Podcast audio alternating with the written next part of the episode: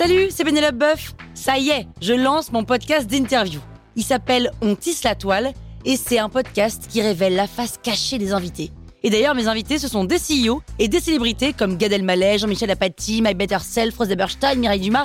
Et évidemment, je pose des questions qu'on n'ose pas toujours poser et je leur fais faire des tests, des challenges, je leur fais jouer l'harmonica, grignoter des trucs, bref.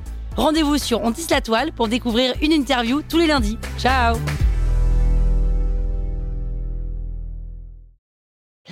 Sur écoute. Salut, c'est Caroline Jurado. Vous avez envie de capter la crypto? Vous êtes au bon endroit. Un épisode par jour et vous aurez fait le tour. Vous allez devenir riche. Power Angels. Oui, tu as bien entendu, on peut faire des investissements immobiliers dans l'univers crypto. Mais avant ça, il faut que je te raconte ce qui m'est arrivé. Mon oncle, que j'appelle sobrement Tonton, encore aujourd'hui, j'avoue, a battu un empire immobilier à partir de ses premiers paiements en tant que freelance. Ça fait des années qu'il me dit Caro, ne gaspille pas ton argent dans un loyer, achète pour que ton argent te rapporte de l'argent. J'avoue, c'était pas très clair pour moi. Donc avec mon mec de l'époque, on décide d'acheter un appartement dans un quartier de Paris qui avait l'avantage de pas être très cher. Enfin, faut le dire vite parce que c'est Paris. Mais il faut que tu saches qu'on avait 5000 euros d'apport à deux et qu'on a dû emprunter 110% pour payer l'appartement et les frais de notaire. Donc tous les mois, on remboursait chacun 800 euros, soit l'équivalent d'un loyer pour un studio parisien.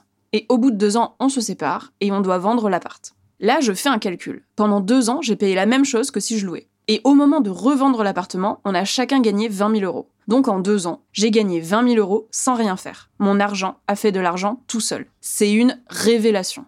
L'autre révélation, c'est que je déteste l'immobilier. L'administratif, les visites, les négociations, la gestion des locataires éventuels, les acquéreurs, très peu pour moi. Mais ce que je ne savais pas, c'est qu'on peut investir dans l'immobilier à travers la crypto.